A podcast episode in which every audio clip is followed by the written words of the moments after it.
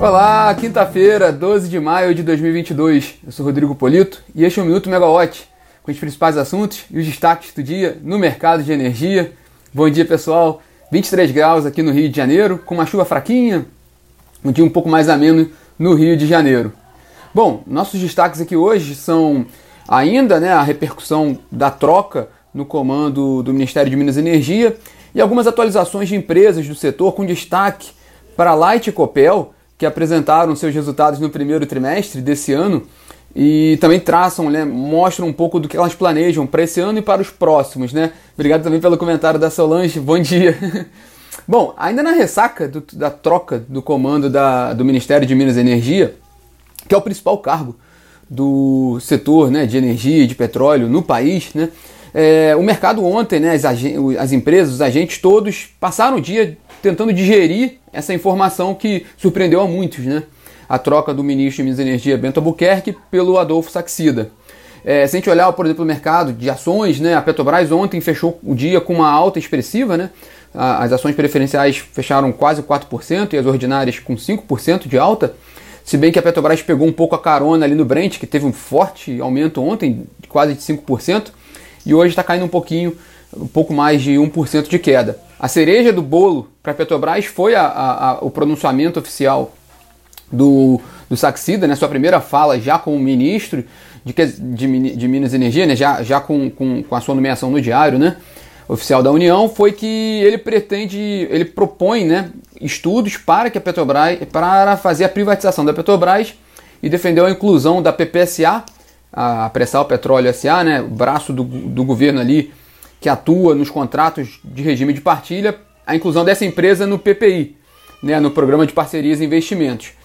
Essas duas informações agradam muito o mercado, né? O mercado ele é muito favorável à privatização da Petrobras, mas olhando de ponto de vista prático, é, é, é mínima essa possibilidade nesse ano, né? É, é praticamente impossível um, um, trabalho de privatização de Petrobras nesse ano, né? Pode ser que o início de estudos, ok? Mas não, não, é, não tem como se ver uma, uma operação desse sentido, desse porte, nesse ano, e ainda mais sendo um ano eleitoral. Já no caso da Eletrobras, a Eletrobras ontem ela teve um, um recuo né, nas ações, pouca coisa, né, da ordem de 0,6%.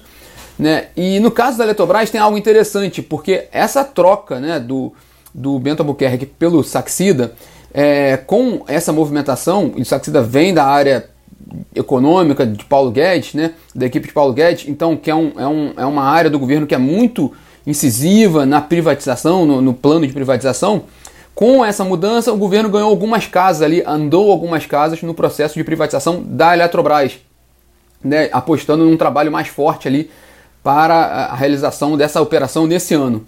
É, mas recuou outras casas por com uma aprovação no TCU, no Tribunal de Contas da União ontem, que foi o plenário do TCU aprovou um pedido feito pelo ministro Vital do Rego de auditoria no, no, nas provisões da Eletrobras com relação ao litígio judicial do empréstimo compulsório.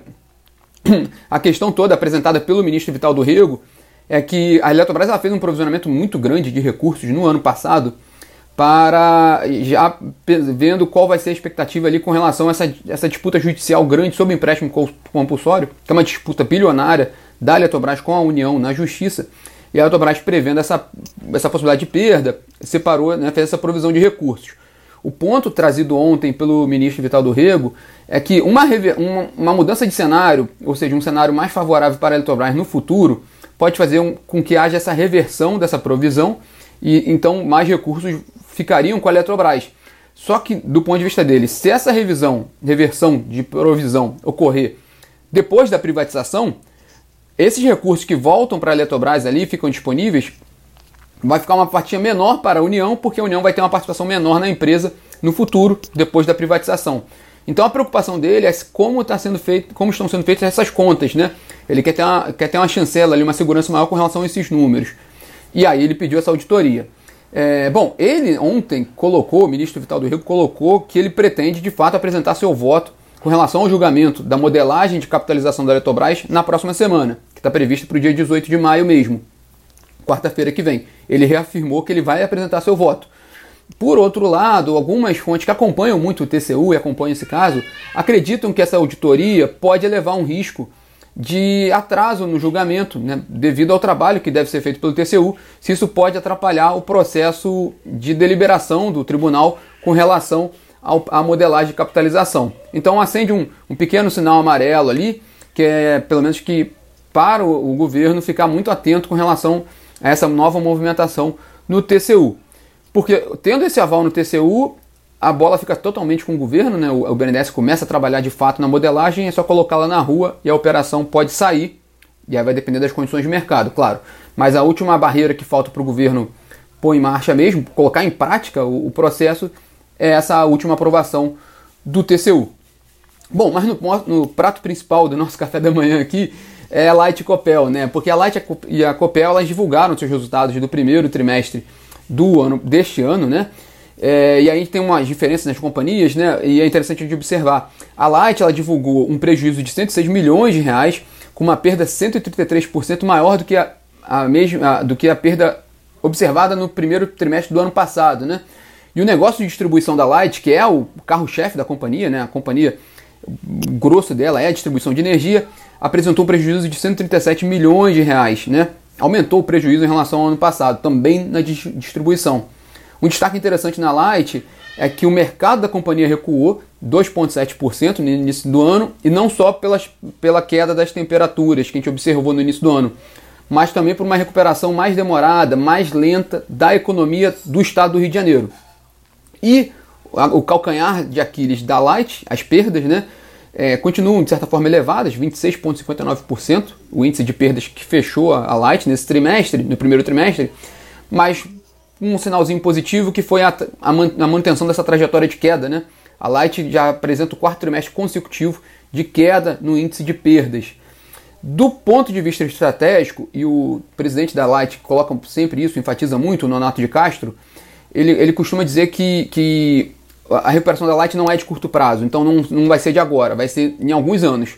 E aí conta a favor da companhia a revisão tarifária recentemente aprovada pela ANEL, que, vai, que, que, que reconhece esse esforço que a companhia vai ter que fazer para frente, principalmente recuperação das perdas, né, para os próximos cinco anos. E aí a, a, expectativa da Light ali é que essa última revisão tarifária aprovada em março pela ANEEL vai trazer um valor presente líquido para a companhia nos cinco anos de 2,8 bilhões de reais. É com, é com essa revisão tarifária ali que a companhia aposta na sua recuperação ao longo desse ano, ao longo dos próximos cinco anos. E agora é acompanhar mesmo o que, que, o que a Light vai fazer pela frente porque ela tem um dever de casa muito grande. No caso da Copel, a situação é, é bem diferente, né? A Companhia Paranaense ela apresentou um resultado mais encorpado, um lucro de 670 milhões de reais, ainda assim com queda de 11% em relação ao primeiro trimestre do ano passado. E a distribuidora ela registrou um, um a distribuidora da Copel, né, o braço de distribuição da Copel, registrou um lucro de 228 milhões de reais, com uma alta de 31,6% em relação ao primeiro trimestre do ano passado. A gente tinha falado do mercado da Light, né? O mercado da Copel fez o inverso, né? O mercado fio da Copel avançou 5,8% e interessado, é, não, o mercado, o mercado total da Copel, perdão, é, avançou, perdão, o mercado total da Copel subiu 5,3% e o mercado fio, considerando tudo, né? Inclusive a energia que é transportada para o Mercado Livre na rede da Copel, cresceu 5,8%. O que é muito interessante no caso da Copel é que ela mostra ali, né, o quanto que aumentou a energia compensada de sistemas de geração distribuída na área de concessão da empresa. Esse volume de energia compensada de GD, geração distribuída, dobrou na concessão da, da, da Copel no primeiro trimestre desse ano, com relação ao primeiro trimestre do ano passado, para 274 gigawatts-hora. E aí, considerando esse efeito, ainda assim o mercado fio da, da Copel avançou 4,2% nessa comparação. Então ela está com uma situação de mercado mais favorável, uma, de recuperação de mercado mais favorável do que no caso da Light. Né? É, e olhando para frente, a Copel tem aquele plano de investimento robusto, né, de 2 bilhões de reais para esse ano, já investiu 560 milhões nesse primeiro trimestre, e o destaque desse investimento, ela já, já anunciou no ano passado, né, ela tem um investimento forte em smart grid, em redes inteligentes, e também no Paraná Trifásico, que é para reforçar a, a rede de distribuição da, da companhia, né. Bom, o fato é que as duas companhias fazem teleconferência hoje às, às, duas, às duas horas da tarde. As duas companhias apresentam seus números às duas horas da tarde para o mercado e explicam um pouco esses resultados e falam sobre as perspectivas futuras. Um ponto de atenção nessas duas companhias é observar qualquer comentário que elas possam fazer com relação a essa discussão no Congresso agora sobre o projeto de lei que pode suspender reajustes tarifários, e isso aí seria uma catástrofe para as duas companhias. Então vale a pena observar o que vai vir dessas, dessas teleconferências de Light e Copel, que são duas importantes empresas do setor elétrico brasileiro.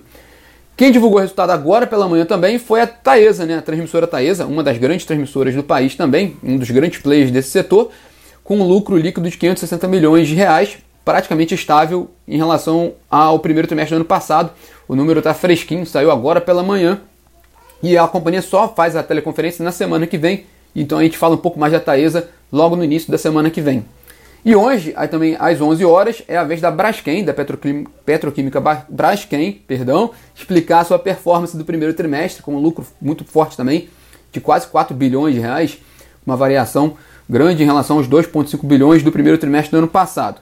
No caso da Braskem, porém, o, o grande ponto de atenção é o futuro da empresa, porque há uma discussão muito grande sobre a venda da Braskem. Né? Há notícias, no, volta e meia saem notícias nos jornais sobre companhias interessadas na aquisição, mas o fato é que a Petrobras, uma das grandes sócias da companhia, né, junto com, com a Nova Honor, antiga Odebrecht, a Petrobras tem se manifestado que ela quer voltar ao mercado, fazer essa operação de venda da Braskem pelo mercado de capitais. Houve uma primeira tentativa esse ano, mas a precificação não, não atendeu o, a expectativa da Petrobras e da Odebrecht, e o mercado não está muito favorável, o mercado de capitais nesse momento, mas a Petrobras já sinalizou que ela pretende voltar ao mercado de capitais para fazer essa operação assim que a situação estiver mais, mais favorável no, no mercado. Né? Às 5 horas, o BNDES divulga o seu resultado do primeiro trimestre. O BNDES é o principal banco financiador da infraestrutura do país, com destaque para o setor elétrico, né? sempre teve um apoio muito grande do, do BNDES, mesmo com a mudança que a gente tem visto nos últimos anos, que até estratégica do BNDES de sair um pouco desse, dessa, dessa área, já que o mercado de energia está mais maduro, então entrar mais financiadores privados, né? muitas debêntures de infraestrutura, né? então há uma, há uma mudança nesse sentido, em que parece que o BNDES ainda é muito importante para o mercado de energia, e esses resultados saem hoje às 5 horas da tarde, com uma coletiva do Gustavo Montesano, presidente do BNDES. E aí também é bom acompanhar o Montesano, porque apesar da bola da privatização da Eletrobras estar no TCU, depois vai ser com ele ali, né? O BNDES tem papel fundamental nesse processo de capitalização, ele participa da modelagem, então também qualquer sinal que venha do BNDES nesse sentido vale a pena acompanhar. E hoje, né, no fim do dia, a gente tem outros balanços, né? A gente está terminando a temporada de balanços no mercado de energia, com resultados da previsto para sair hoje, resultados do primeiro trimestre da Eneva, né? maior geradora termoelétrica privada do país, do Grupo Energisa, né, um dos principais grupos de distribuição de energia do país, da CPFL Energia, também grande, né, Renova Energia e da petroleira Enalta. Então esse pacotão de balanços sai hoje no fim do dia. E para fechar nosso bate-papo, só uma última atualização internacional. A Shell, né, a petroleira Shell, ela anunciou a venda de seu negócio de varejo e de lubrificantes na Rússia para a Lukoil, que é um grupo petroleiro de grande porte, um grupo petroleiro russo de grande porte. A Shell fez essa operação saindo desse negócio, vendendo esses ativos para a Lukoil. O valor do negócio não foi informado, mas faz parte de todo esse processo, não só da Shell, mas de outras petroleiras internacionais que estão se desfazendo de suas atividades na Rússia como reação do conflito entre a Rússia e a Ucrânia. Bom, pessoal, esses são os destaques dessa quinta-feira, bastante coisa pela frente aí para a gente acompanhar. A, a, a, gente comentou aqui sobre o posicionamento do, do Saxida, logo no sua primeira fala como ministro de Minas e Energia. A, a, reportagem sobre essa, sobre essa fala do Saxida está na, na plataforma feita pela Camila Maia, para quem quiser conferir, megawatt.energy. Também a gente tem a, a notícia sobre o TCU com relação à auditoria na Eletrobras. Bom, pessoal, tenham todos uma ótima quinta-feira. Tchau, tchau.